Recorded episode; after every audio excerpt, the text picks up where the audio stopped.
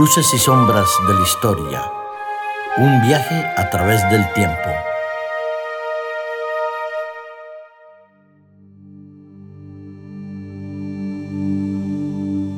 Uno de los privilegios del ser humano es el poder desplazarse de un lugar a otro buscando y aprendiendo todo lo que la naturaleza, la historia y los hombres nos quieren aportar y nos pueden aportar.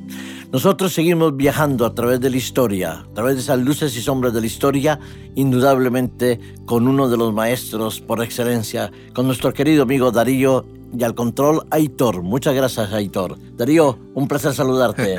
un placer para mí saludaros a vosotros dos y a todos nuestros oyentes, que hoy, pues aunque no nos puedan ver, pues eh, yo quiero decirles y tranquilizarles que en otras ocasiones pues no, no me había peinado, ni siquiera me había afeitado y hoy sí, me he afeitado y me he peinado incluso con gomina. ¿eh? Entonces, se, te nota, se te nota. Me falta el agua de colonia, pero bueno, ya poco a poco. ¿eh? Vale, pues eso significa que hoy tendremos muchas luces y pocas sombras. Aunque de verdad eh, me gustaría que en el programa de hoy pudiéramos abordar parte de los misterios o leyendas que existen o se comentan, se publican sobre el Escorial. Pero quizás comenzar eh, pensando en el fallecimiento de Felipe II, en su larga y penosa enfermedad que tuvo.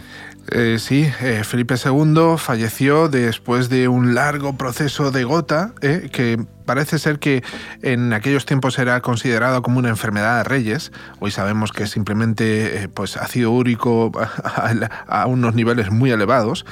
Y bueno, pues tenía, padecía grandes dolores de, en el pie, en el dedo gordo del pie, que le hacían tener una vida insufrible, la verdad. Sí. lo cierto es que parte de las crónicas de esos últimos años de Felipe II, por ejemplo, la de Fray José de Sigüenza, que nos comenta que en el mes de julio de 1598 él sufrió una crisis gravísima, se pensó que se moría y tenía el vientre, las piernas todas hinchadas y agonizando. Ahí él buscaba la manera de tener un poco de consuelo a través de todas esas eh, reliquias que él tenía, espíritus de él un poco en busca de lo místico. Sí, de hecho, él consideraba que las reliquias, al igual que mucha otra gente en aquella época, las reliquias tenían un poder sanador y, podían curarle de muchas cosas o, atraer, por así decirlo, las buenas vibraciones. ¿no? Y llegó a acumular allí en el Escorial unas 7.000 reliquias que hoy están guardadas en unos armarios cerca del altar, ¿eh? en, el, ábside del altar, y la verdad, pues eso le otorgaba a él cierta paz. ¿eh? Así como también otra visión de cuadros que había por allí de un gran pintor, el Bosco, y parece ser que los cuadros que tenía del Bosco pues eran algo así como una revelación o que podían revelarle cómo podía ser lo que había más allá de la muerte. Eh, en esa búsqueda del más allá de, después de la muerte, eh, yo creo que Felipe II tenía el anhelo de subir al cielo pero un pánico tremendo, algo que la Biblia dice que no existe, que es el infierno. Sí, la verdad es que eh, tenía ese pánico y nosotros nos podemos acercar un poquito a, la visión que tenía Felipe II si vamos al Museo del Prado y vemos esa gran obra maestra del Bosco, el Jardín de las Delicias.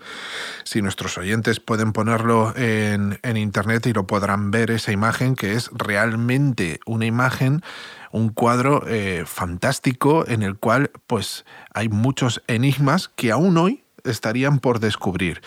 Y sería la interpretación que tenía el Bosco de lo que podría ser el cielo y el infierno en un mismo cuadro. Pues sobre esos cuadros y sobre esa temática de ese autor, eh, Felipe II miraba. Exacto.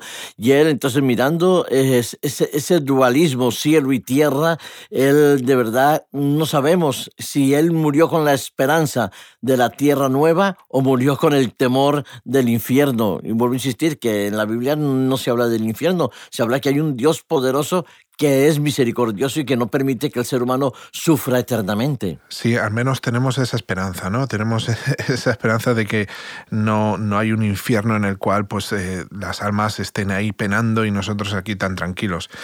Bueno, ah.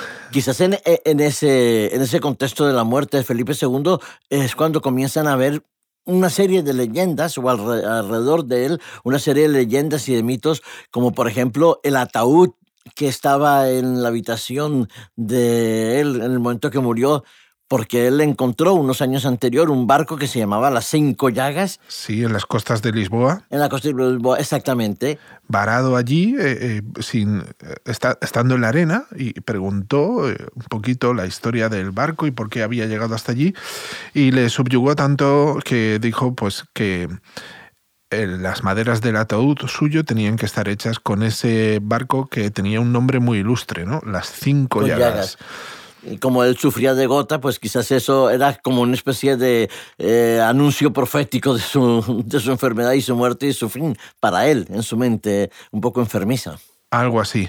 El caso es que en, en la sola construcción del Escorial y en, y en, todo lo que hay alrededor del Escorial encontramos mitos y leyendas desde antes de la construcción del Escorial, porque algunas, algunas fuentes hablan de que la, la colina donde se construye, ya desde tiempos celtíberos, era adorado como un lugar mágico o un lugar donde descendían los dioses y se comunicaban con los seres humanos, o donde también los dioses no descendían de los cielos, sino que subían a la superficie de la tierra. Bueno, es decir, que el Escorial fue escogido y Felipe II lo escoge porque en cierta medida con eso va a sellar algo que forma parte de la leyenda, la famosa puerta del infierno, ¿no? Uf, las puertas del infierno. Estaba asociado también al nombre de escorial, que eh, si nuestros oyentes recuerdan, hablábamos de lo que es la escoria de las fundiciones de hierro, lo que no sirve es que se tira, pero también hablaban otras fuentes, eh, estas no muy oficiales, de que en ese sitio se sacrificaban los cuerpos de aquella eh, parte de la escoria de la sociedad que no merecía seguir viviendo. Y por eso se consideraba que esas eran las puertas del infierno. Entonces, cuando Felipe II manda construir el Escorial, en todos esos años de construcción eh, estaba el sellar o el tapar una de las puertas del infierno, que otra de las que dicen que hay es en la ciudad de Turín.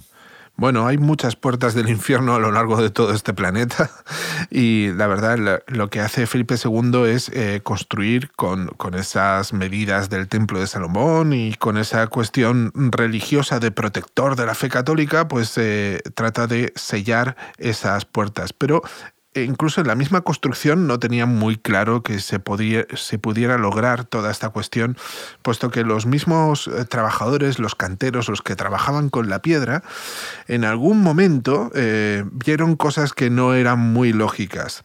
Me explico, hay una leyenda, la leyenda del perro negro, un perro negro que fustigaba a los, a los eh, trabajadores. y por las noches no paraba de, aullar de manera tétrica eh, y no les dejaba dormir y por el día pues eh, se abalanzaba en, ocasiones contra ellos con ojos rojos, como si fuese el cancerbero que protege las puertas del infierno. Y entonces en, en toda esa cuestión parece ser que hay parte de verdad y hay parte de mentira. Me explico. Ese mismo año unos meses antes había habido algunas rebeliones de los canteros porque no cobraban a su debido tiempo y algunas instrucciones que habían recibido que no cuadraban con lo que debía ser el trabajo que, debían de realizar. Es decir, había unos conflictos laborales, ¿vale?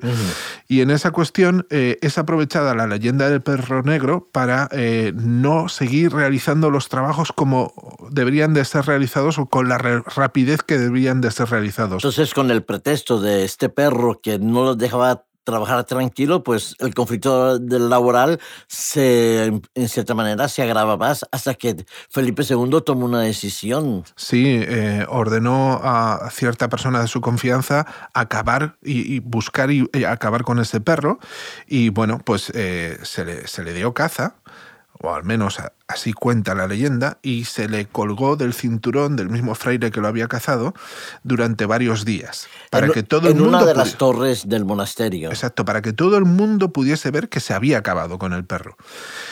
Pero una buena noche la correa con la cual estaba atado el perro estaba vacía. Con lo cual la leyenda del perro negro se acrecentó aún más, ¿no? Bueno, son las leyendas que demuestran que el ser humano es capaz de inventar cosas y mantener vivo un poco el morbo con tal de justificar quizás la incoherencia de muchas de nuestras vidas. Sí, y además eh, era aprovechado, pues ya te digo, por cuestiones eh, laborales y cuestiones que tenían que ver más que nada con em, las condiciones con las que trabajaban los canteros en aquella época. Era algo muy, muy difícil de conocer y de saber. Bueno, además de la leyenda de las puertas del infierno y del perro negro, también hay otra cantidad de leyendas que circulan con respecto al Escorial. Bueno, podríamos mencionar muchísimas, como por ejemplo la de la llave maestra del rey, ¿no? Que eh, todas las puertas eh, se tenían que abrir, que abrir pasadas tres vueltas de las llaves, menos la, la, llave maestra del rey que con solo una vuelta las conseguía abrir, ¿no? Eso aún no está demostrado científicamente, pero existía esa leyenda. Bueno, esa leyenda forma parte del mito del todopoderoso Felipe II, que tenía la capacidad, también con su misticismo, desde la biblioteca que él tenía, donde había cantidad de libros esotéricos que le permitía pues, incrementar su, su fama, su leyenda y también eh, el temor de la gente que lo seguía. A mí me llamó un tanto la atención eh, que cuando uno ve, se acerca al Escorial, según la zona en que uno vea, hay en la cúpula de, hay un brillo especial eh, y cuenta la, cuenta la leyenda que si son ladrillos de oro, ¿son ladrillos de oro o es otro, otro material o otro aspecto que, que se ve ahí? Bueno, esto, esto tiene que ver con la búsqueda de la piedra filosofal también en esa biblioteca que eh, había muchos conocimientos de alquimia, la antigua ciencia que buscaba convertir o transfigurar una piedra en oro, ¿vale? Y tenía que ver también con el embajador de Francia que era eh, que le dijo a, Felipe II que era muy fácil comenzar una obra tan grande, pero eh, el mérito estaba en acabarla. Pero es verdad que ha habido en la historia eh, de la humanidad muchísimas grandes obras que se han comenzado y no han terminado. Y, y no voy a hablar del boom inmobiliario de este último siglo, pero sí, eso efectivamente pasaba. Se lanzaban a grandes construcciones que tardaban algunas hasta siglos para terminarla. Pues bueno, Felipe II cuando, cuando terminó y le mostró al embajador de Francia eh, que la obra estaba terminada, pues eh, parece ser que colocó eh, algunos ladrillos de oro en, la, en el final de las torres, sobre todo en la, en la cúpula de la basílica y en dos torres más de, de, campanarios. Y le dijo una frase muy conocida por los historiadores y que forma parte de la leyenda, que dice, para finalizar la obra nos faltó la piedra y nos sobró el oro, y por eso mandé colocar allí ladrillos de oro.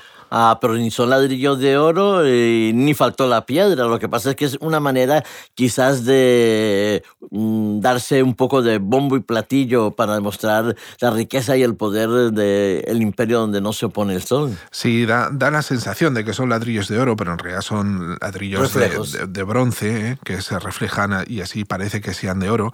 Y la verdad, pues eh, me parece que en una de, esas piezas se guarda una reliquia de Santa Bárbara.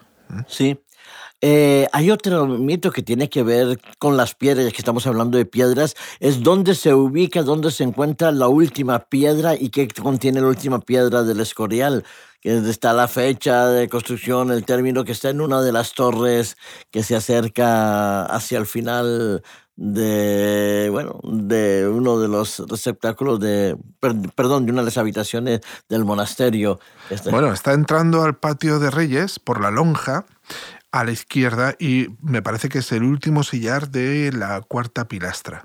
Y ahí es donde eh, pues hay una piedra labrada y sobre ella pues una urna con un pergamino que dice el día el año los evangelios y quién era el rey el papa y el prior en ese momento Una, cuestión muy curiosa que en las visitas guiadas pues te muestran y te pueden te puede interesar como dato curioso. ¿eh? Te cuento la última que no está así fácilmente de encontrar. Bueno, esa quizás te vas a referir a la manera como se unen tres puntos especiales por algo en especial. Pues verás, eh, yo la escuché en el seminario de mi facultad de una persona que había ido a realizar su tesis doctoral y había consultado en la biblioteca en la biblioteca esa del Escorial. Esa biblioteca que los libros están al inversa y que casi nadie puede entrar a ver. Exacto. Y si algún historiador va a consultar allí, aún hay una ley que prohíbe decir eh, las fuentes que, ha sido consultado. prohíbe que se mencione la bibliografía que se ha consultado parte de la biblioteca del Escorial. Eh, esa ley aún existe y bueno, pues esta persona nos contaba que había encontrado una, una cuestión y que no la podía publicar y por eso nos la contaba. Bueno, el caso es que... Eh, mito o realidad, no lo sé, que los oyentes juzguen. Parece ser que en la península ibérica hay una línea que divide la península ibérica en dos mitades iguales, si sobre todo pudiésemos hallar eh, el área de esas dos mitades. Sabemos que la península ibérica es una forma irregular, es como una piel de toro, pues bueno, hay una línea horizontal, diagonal, en diagonal, que divide y formaría esa línea tres puntos vitales. Eh, el primero de ellos sería la Catedral de Santiago, el segundo eh, el Palacio de Carlos V en la Alhambra de Granada y el tercero y último y central sería el Escorial. ¿Vale? De tal manera que esa línea eh, haría posible unir esos tres puntos especiales ¿eh? Que eh, dividirían la península ibérica en dos y el concepto por el cual se haría esa línea sería que eh, esas dos mitades, eh, España nunca más se dividiría en dos mitades como pasó en la Edad Media, muy reciente, después de la construcción del Escorial, que había España musulmana y España cristiana. ¿no? Pues esa línea haría posible, mediante su, su efecto mágico, que España no se volviera a dividir.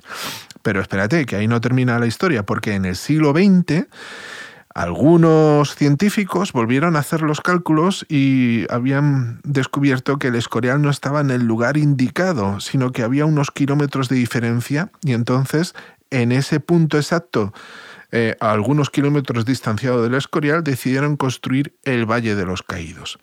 Y una cosa que une los dos puntos, tanto el Escorial como el Valle de los Caídos, es que Cualquier visitante que vaya a ese sitio puede llevar una brújula consigo. Y si se mete en el Escorial, en la cripta de, de los reyes, donde están guardados los restos de los monarcas de la corona española, si se pone allí con la brújula, la brújula pierde el norte y se vuelve loca, empieza a girar. ¿eh? Eh, si de la cripta nos vamos al altar mayor que está justo en línea vertical con la cripta más arriba, le pasa lo mismo. Y si nos vamos al campanario más arriba, justo en la, línea vertical partiendo desde la cripta, le pasa lo mismo. Es decir, que hay una, un, bueno, un fallo del magnetismo eh, en esa zona. Sí, y si nos vamos al Valle de los Caídos y nos vamos a la cripta y repetimos la misma operación desde la cripta hasta el campanario de arriba, la brújula se vuelve loca igualmente hay una explicación científica y es que eh, las rocas eh, que están construidas y que eh, hacen posible que eso ocurra, pues son rocas magnéticas, ¿vale? Eso estaría bien. Pero en el Valle de los Caídos no, no está construido con rocas magnéticas tal cual, sino que está metido dentro de la montaña. Entonces a lo mejor la montaña tiene esas rocas magnéticas. Es muy posible. no, no, lo sabemos. Es muy posible. En todo caso, muchas gracias Darío por habernos llevado a los misterios del Escorial. Yo me quedaré con lo más bonito, que el Escorial es una obra maestra de la arquitectura, del arte y que se constituye en uno de los fundamentos también de la historia de España. Muchas gracias Darío, muchas gracias Aitor. Hasta el próximo programa y deseamos muchas felicidades a todos nuestros amigos. Muchas gracias a vosotros. Hasta luego.